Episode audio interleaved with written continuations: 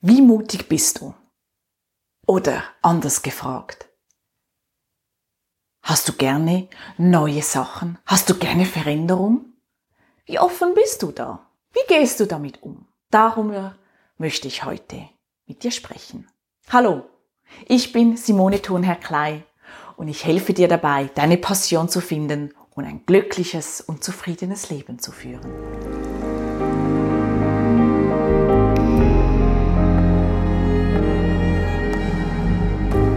Bevor ich nun auf das Neue eingehen möchte, habe ich ein Geschenk für dich.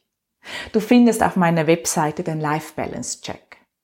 Das ist ein Check, der dir hilft, Balance in dein Leben zu bringen und vielleicht auch dir den einen oder anderen Hint gibt, was für Neues in dein Leben kommen könnte. Du findest den Link in der Beschreibung. Nun aber zu der Frage, wie mutig bist du, etwas Neues anzugehen?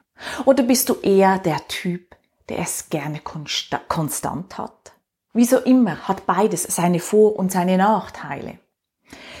Denn wenn du so in der Konstanz drinnen bist, kann es sein, dass dein Leben oder wenn man es auf den Beruf anschaut, dein Arbeitsalltag mit der Zeit etwas langweilig wird, vielleicht sogar etwas öde wird. Denn du weißt schon am Morgen, wenn du kommst, ach ja, ich weiß, ich mache das, das und das.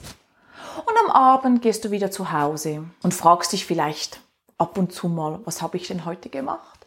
Und du versuchst das, was du vielleicht dann im Job nicht so mitbekommst, in deinen Hobbys auszuleben um dort etwas Lebensenergie und Freude zu bekommen oder vielleicht auch mit deiner Familie. Und das ist ja auch ganz gut so. Aber wenn du dir mal überlegst, dass du doch so ziemlich genau acht bis achteinhalb Stunden deiner Zeit, deiner Lebenszeit im Beruf verbringst und du den so mit einer gewissen Routine, ohne groß Freude, aber vielleicht auch nicht ohne groß unzufrieden zu sein machst, ist das dann für 30 Jahre wirklich spannend? Vielleicht hast du aber auch nur noch 20 Jahre bis zur Pensionierung. Vielleicht aber sogar noch 40. Wäre es dann nicht spannend, wieder etwas Neues starten zu können? Sich in etwas Neues hineingeben zu können? Du kennst vielleicht die Flow-Theorie. Die besagt dir, dass du eigentlich dann wirklich so glücklich und zufrieden bist, wenn du in einem Beruf tätig bist, und das Ganze kannst du aber auch auf dein Privatleben ähm, rüber transportieren, also dass du wirklich dann so glücklich und zufrieden bist, wenn die Anforderungen der Aufgaben, die du machst, ungefähr äquivalent sind mit den äh, Fähigkeiten, die du selber hast. Und klar, wenn du das dann so anschaust aus Grafik, Du hast hier die eine Achse und die andere und in der Mitte hast du dann eben das Flow-Erlebnis, steigt diese ja an.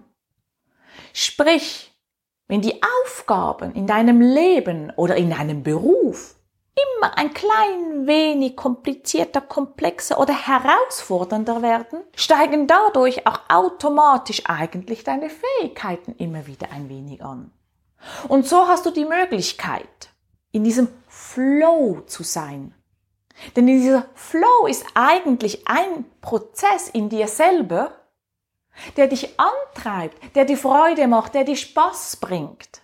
Gehen wir zurück zum Routinejob. Du machst seit Ewigkeiten immer die gleichen Aufgaben. Deine Fähigkeiten hättest du schon lang dazu erworben. Du könntest eigentlich mehr. Und dadurch bist du laut dieser Theorie mehr in einem Umfeld drinnen, das dich unterfordert. Und irgendwann einmal kann dein Körper auch reagieren und dir zeigen, es tut mir leid, es ist nicht das, was ich möchte. Denn wenn du vielleicht 100% arbeitest und in der Schweiz in 100% gut 42 Stunden pro Woche und du dich dann außerhalb von deiner Arbeit, von deinem Beruf das kompensieren musst, was du in dieser Zeit nicht kannst, kannst du sogar in einen rechten Stress kommen. Wäre es dann nicht einfacher, ab und zu mal etwas Neues in sein Leben zu lassen? Es muss ja nicht immer gerade ein Stellenwechsel sein. Es kann auch innerhalb der eigenen Stelle etwas sein, das neu dazukommt. Indem du vielleicht mit einem Vorgesetzten oder mit einer Vorgesetzten sprichst und ihr sagst oder ihm sagst, ich mache jetzt das schon ein Weilchen und ich hätte eigentlich auch noch Lust, ein bisschen in die Richtung zu gehen oder das würde mir noch Spaß machen. Oder vielleicht hast du schon konkrete Ideen, die dir zeigen, ähm, ah, das, die Aufgabe würde doch noch perfekt zu mir passen. Was hindert dich daran, das anzusprechen? Es geht ja um dich, um deine Lebenszeit, die du dort verbringst und schlussendlich um deinen Lebensweg, den du gehen möchtest. Oder, wenn man es noch ganz anders ausdrückt, es geht ja darum, ein glückliches und zufriedenes Leben zu führen. Was hindert dich also daran, etwas Neues in dein Leben kommen zu lassen, es auszuprobieren, zu schauen, wie sich das anfühlt und ob es stimmig ist für dich? Ich weiß von mir selber. Es gibt Dinge, die habe ich wirklich sehr leicht in mein Leben genommen und habe es verändert. Aber ja, auch ich hatte immer wieder Zeiten, in denen etwas Neues für mich nicht ganz einfach war. Als ich so 30 war, kaufte ich mir ein eigenes Haus. Es war für die damalige Zeit gerade in der Schweiz etwas speziell, dass eine Frau alleine sich ein Haus kauft. Und ich war an einer Stelle, bei der ich nicht glücklich war, die nicht zu mir passte. Das Arbeitsklima dort, die Kultur, das war nicht meins. Und klar, ich habe begonnen, Stellen zu suchen, aber ich habe gar nicht etwas gefunden, weil ich zu dieser Zeit so in dem, es geht nicht, ich war so zu mit dem, oh, es ist zu eng und es passt nichts dass ich natürlich auch bei den Gesprächen, die ich geführt habe, das ausgestrahlt habe. Ich habe nicht die Leichtigkeit ausgestrahlt, die ich sonst habe, die Zuversicht, das Glas halb voll sehen und nicht halb leer. Aber ich hatte auch nicht den Mut, einfach zu kündigen. Ich hatte ja gerade das Haus gekauft, ich hatte Hypotheken zu bezahlen. Auch wenn ich keine Familie hatte und sonst keine Verpflichtungen. Es war mir zu unsicher. Die finanzielle Sicherheit war mir wichtiger als mein Wohlbefinden. Und was ist schlussendlich geschehen?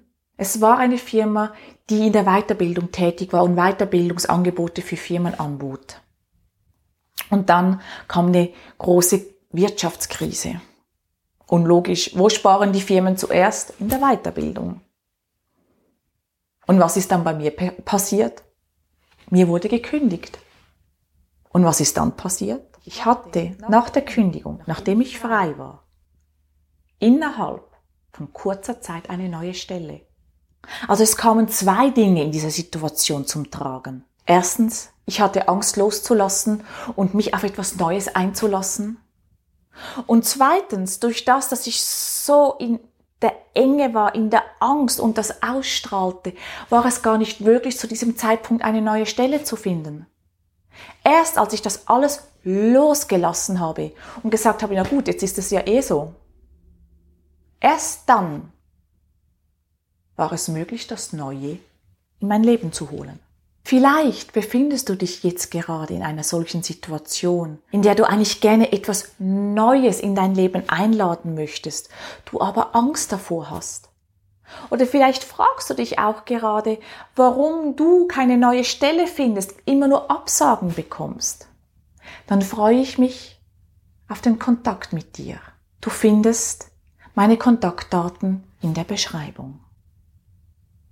Bring dein eigenes Meisterwerk zum Leuchten. Das ist mein Ziel. Bis bald, deine Simone.